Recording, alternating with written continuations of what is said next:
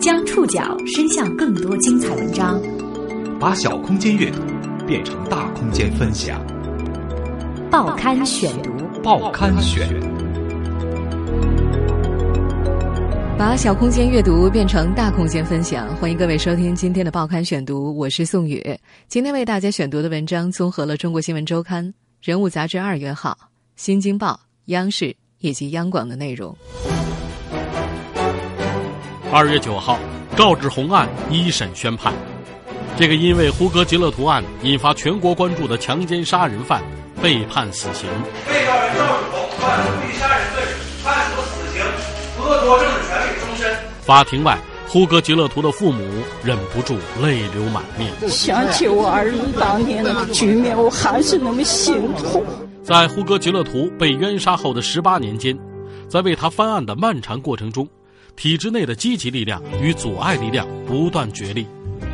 有人说，呼格吉勒图案的平反是一场记者舆论监督的胜利，只不过这胜利无法复制。报刊选读今天为您讲述无法复制的胜利。二月九号上午，内蒙古呼和浩特市中级人民法院对被告人赵志红作出了判决。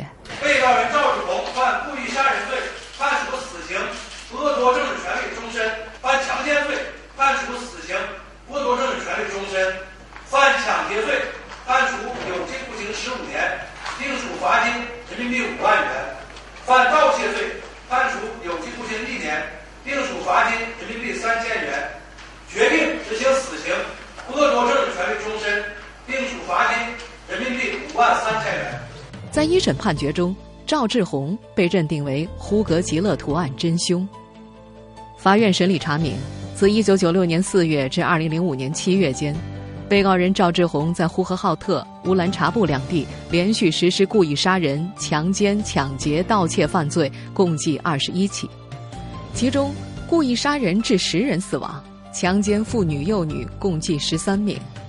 判决书中第一起就是备受社会关注的1996年四九杨某某被害案。经审理查明，1996年4月9日20时许。被告人赵志红从呼和浩特市新城宾馆北墙外工地下班回家，途经原内蒙古第一毛纺织厂家属区，到附近公共厕所方便时，听见女厕所内有人走动的声音，即进入女厕所内，与正往外走的杨某某相遇。杨某某系被害人，女，末年二十五岁。赵志红上前用双手猛掐杨某某颈部，致杨某某死亡后。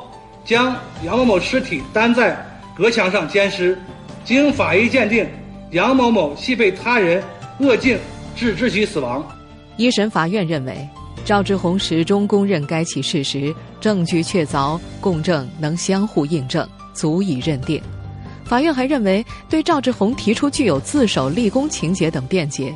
以及其辩护人提出的部分事实不清，指控的部分罪名不能成立，要求对赵志红从宽处罚的辩护意见不予采纳。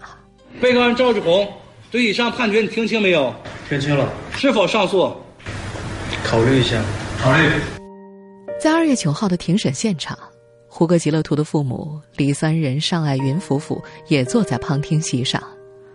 在开庭前接受采访的时候，尚爱云曾经说过，他们来就是想亲口听听赵志红是怎么说的。那两次开庭是没有公开审理，只是法官宣判。我想去法院听一听这个事情。虽然赵志红案的终审程序还没有走完，但尚爱云心里的石头已经放下。这个判决体现了法律是那么公正的。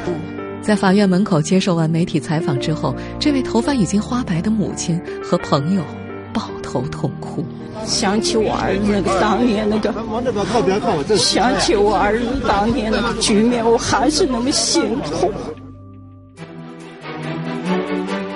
赵志红终于被认定为四九女尸案的真凶，呼格吉勒图案也早在去年正式平反。在呼格吉勒图被冤杀的十八年间。在为他翻案的漫长过程中，体制内的积极力量与阻碍力量不断角力。报刊选读继续播出：无法复制的胜利。在去年十二月的报刊选读里，我曾为您详细还原过导致呼格吉勒图被冤杀的四九女尸案。一九九六年四月九日，内蒙古自治区呼和浩特市毛纺厂一公厕发现了一具被奸杀的女尸，报案职工呼格吉勒图很快被认定为凶手，抓捕、取证、审问、公诉、一审、二审。所有的司法程序在六十二天之内进行完毕，呼格吉勒图被判死刑。那时他刚满十八岁。虽然相信儿子是无辜的，但却无力反驳。儿子被执行死刑之后，胡格的家人在责骂声中过了九年。母亲尚爱云精神一度恍惚，提早办理了内退；父亲李三仁则病情不断。二零零五年。四九女尸案出现了新的嫌犯，两位老人开始了艰难的上访之路。每周三去内蒙古高院，每年三次到北京。他们的上访极为安静，从不闹事。最激烈的行为是在内蒙古高院门口拦下了院长的车，要求是正当的见我。于是法院安排了专人接待，前后历经四人。尚爱云对曾经的内蒙古高院副院长萨仁印象深刻。每次去发牢骚，萨仁沏茶、拉凳子坐对面听，从不赶人。有时候看他情绪控制不住，就告诉他：“我们也能理解你，我们把这个事情啊紧着往前推动了，我们加班加点去把这个工作做了，你耐心的等一等吧。”当时的尚爱云并未意识到。公检法内部的正义力量正在积极奔走，他觉得高院有两句温暖的话，也算慰藉了。后来，三人被调走的时候，他还大哭了一场。漫长的方案过程中，积极力量与阻碍力量不断角力。呼格吉勒图案能平反，一位记者功不可没，他叫汤季。二零一五年一月二十二号，新华社社长、党组书记蔡明照为汤季颁发了个人一等功奖章和证书，以表彰汤计为呼格吉勒图案的重审所做出的贡献。这几乎是新华社记者的最高荣誉。汤计今年五十八岁，身高一米八三，身材魁梧，声音洪亮，身上有一股耿直爽朗的气质。一九八九年。他调入新华社内蒙古分社，专做政法报道。这位性格豪爽的北方大汉，常以“哥们儿”称呼政法系统内的高官。接触呼格吉勒图案，其实非常的偶然。二零零五年，呼格吉勒图的父母多次上访无门，他们找到了内蒙古颇有名气的律师何随生，希望他能代理申诉。何随生查阅案卷资料之后，觉得通过个人的力量依靠申诉来翻案太难了，于是他支招，去找新华社记者汤季。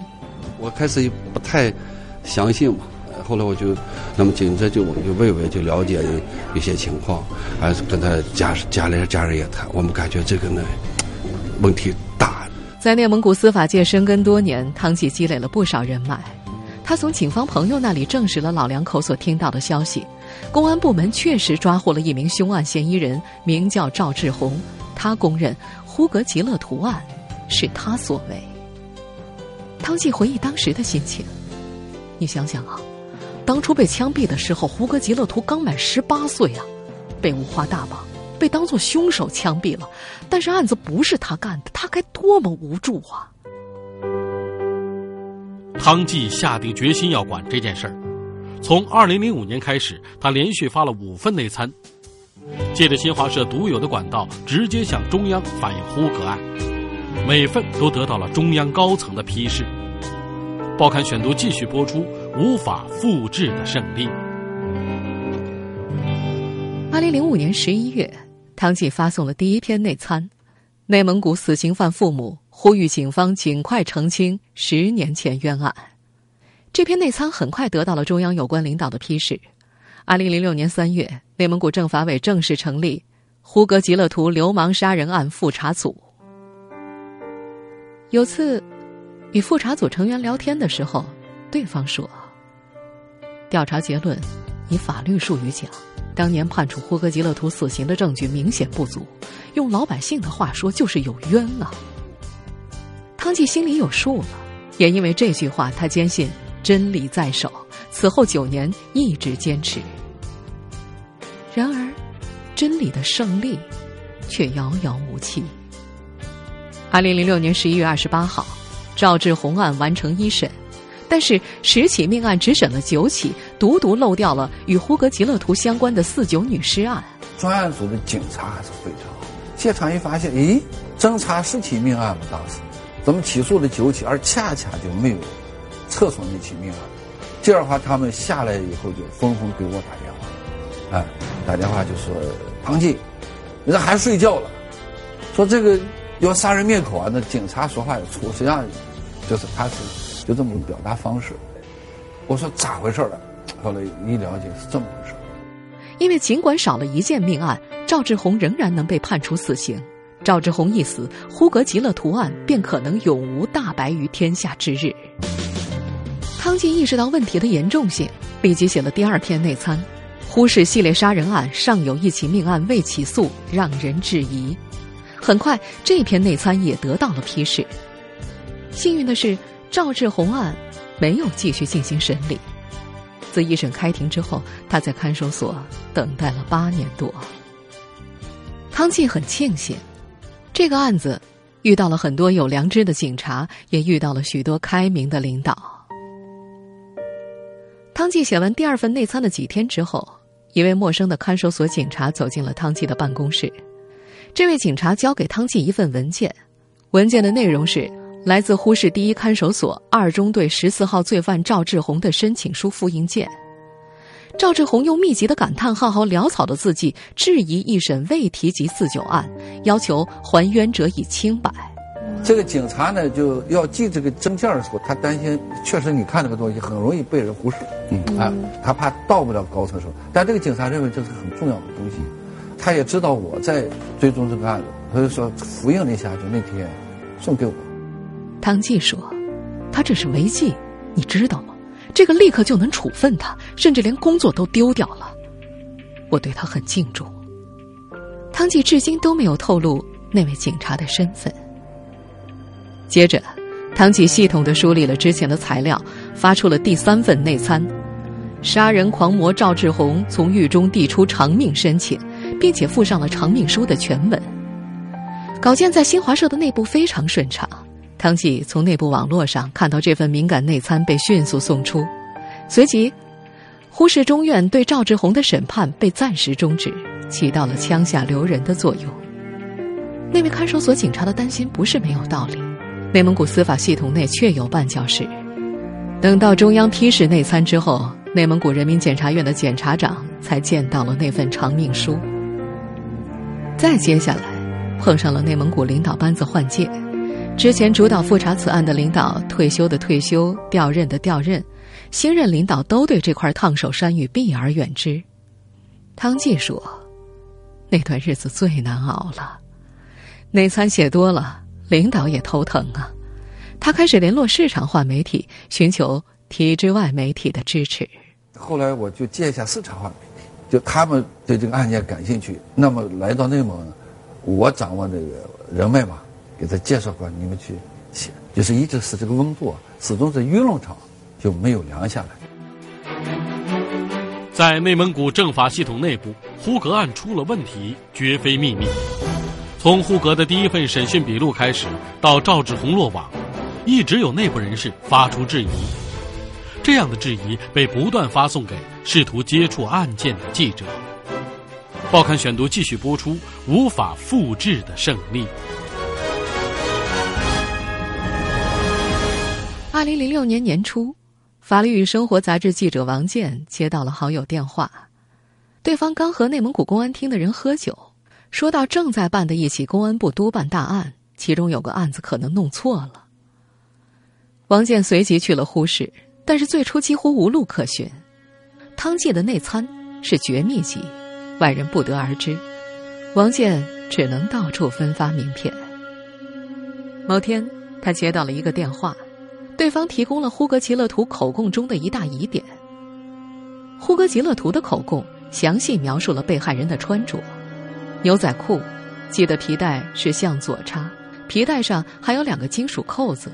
但是作案的时间是四月九号晚上七点五十分，那个时候的呼和浩特已经全黑了，厕所里也没有灯。那名打来电话的老警官说：“怎么越看就越像是诱供呢？”王健把这位匿名者称为体制内的正义之士。这种事情，你一旦把盖子揭开，他就误不上了。果然，他不断得到其他正义之士的帮助。赵志红专案组的一位警察给他看了赵志红的四份口供。通过内蒙古公安厅检察院，他甚至见到了赵志红，谈了一个多小时。《法律与生活》杂志二零零六年九月刊登了王健的报道，该刊主编将标题拟为“又一个聂树兵？”问号，聂案同样一案两凶，这是媒体第一次公开报道呼格案。《法律与生活》是司法部主管的中央级法律新闻刊物。尽管执法机关每一期几乎人手一册，但是这篇报道并未在公众舆论层面引起反响。同样是2006年，大河报法制记者朱顺忠找一位厅级领导办事时，在他的办公桌上偶然看到了汤计的第一篇内参。凭着新闻敏感性，朱顺忠也开始了对呼格案的独立调查。他频繁前往呼和浩特搜集资料。但在长达四年的时间里，他并未写出任何报道，只是调查、培养人脉。二零零七年，汤计把第四篇内参改写成新闻报道，发表在《瞭望》杂志上，胡格案开始进入大众视野。年底，汤计从检方得到建议，跨省审理可以避免胡格案再审失败。汤计又发出了第五篇内参。标题是：内蒙古法律界人士建议跨省区异地审理呼格吉勒图案件。这篇内参引起了最高法的重视，最高法从内蒙古调阅了呼格案的案卷，对案件予以直接关注。二零零九年，朱顺忠也终于等到了第一个时机，他长久培养人脉的方法起到了作用。有一位打电话来自称良知尚存的内蒙古检察官与其联系，给他传真了一份呼格吉勒图一九九六年五月七号的笔录。笔录显示，呼格吉勒图有明显的翻供行为，他否认见到被害人时对方有生命迹象。看守所则回应：“你胡说。”按照法律规定，出现翻供必须往下查，事实上却并没有。这份笔录甚至没有被收进案卷里。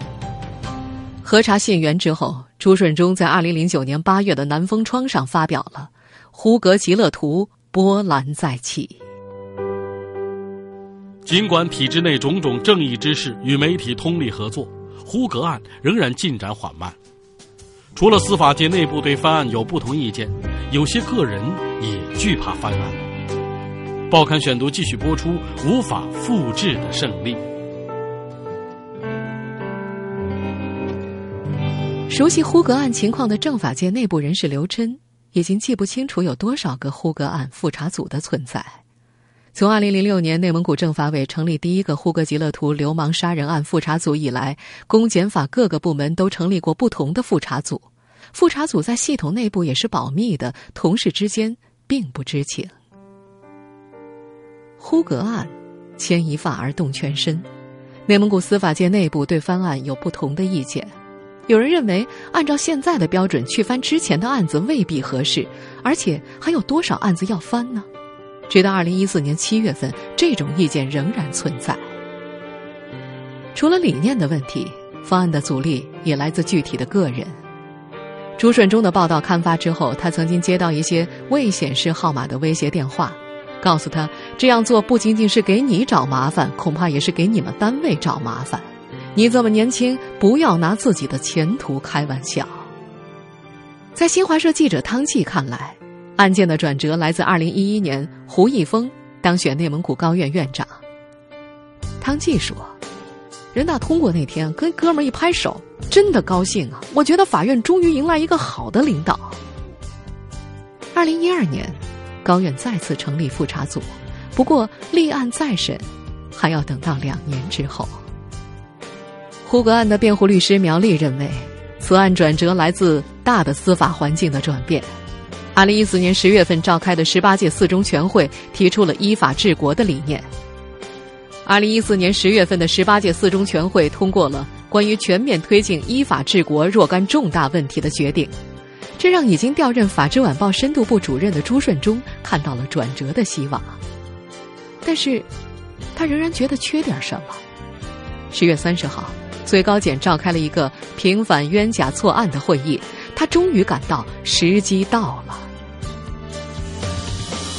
二零一四年十月三十号十二点十五分，《法制晚报》网站登发内蒙古呼格吉勒图冤杀案即将启动重审程序，并联合各大门户网站推送文章，引发了极广泛的关注。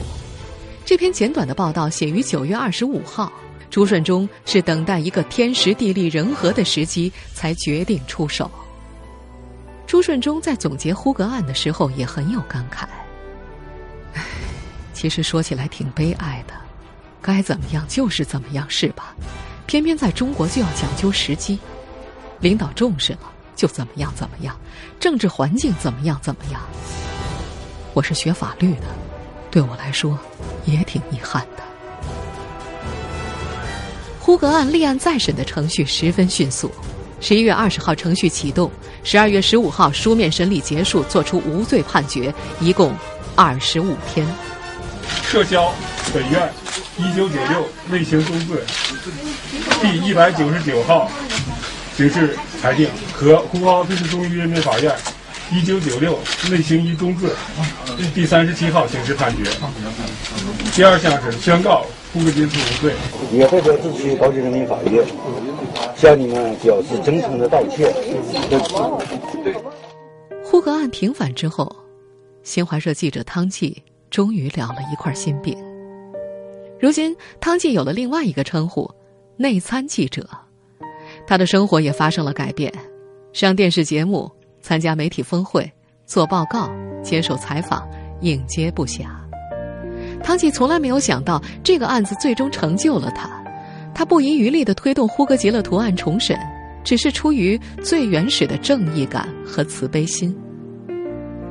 这么多年来，像李三人夫妇一样找汤计反映情况的人不少，但是汤计说，如果能够通过自己的关系解决，他一般不会写稿。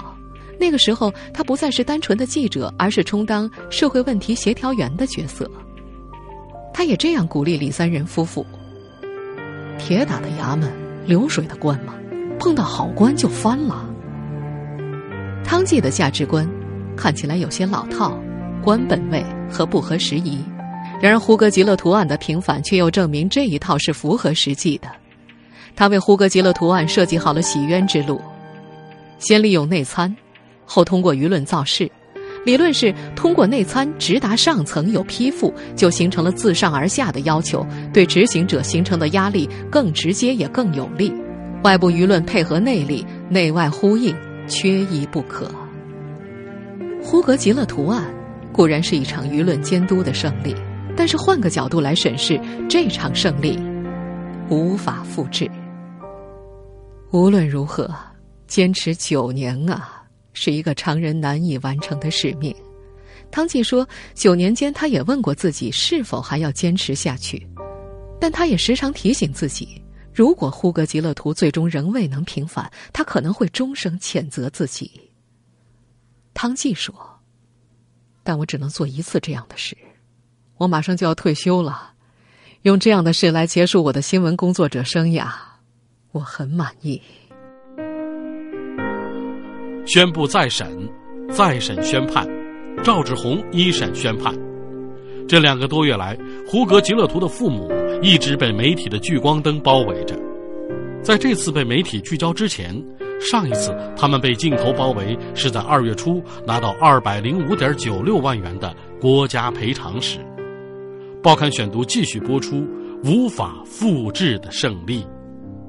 两百零五万，在外界看来。是一笔不小的数目，可面对这笔钱，老两口的心情很复杂。拿到这笔钱，老两口先决定给儿子买一块像样的墓地。胡格吉勒图现在安葬在呼和浩特郊外。当年是草草下葬，如今的墓地也只剩下了一个小土堆，而且面临拆迁。呼格家人已经看了两处墓地了，造价在七八万左右，但是尚爱云希望再看一看。直到现在，呼格吉勒图的父母还住在简陋的两居室里。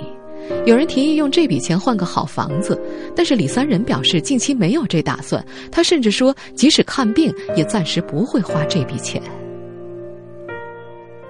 自从呼格吉勒图案再审宣判之后，老两口的两居室里发生了许多变化。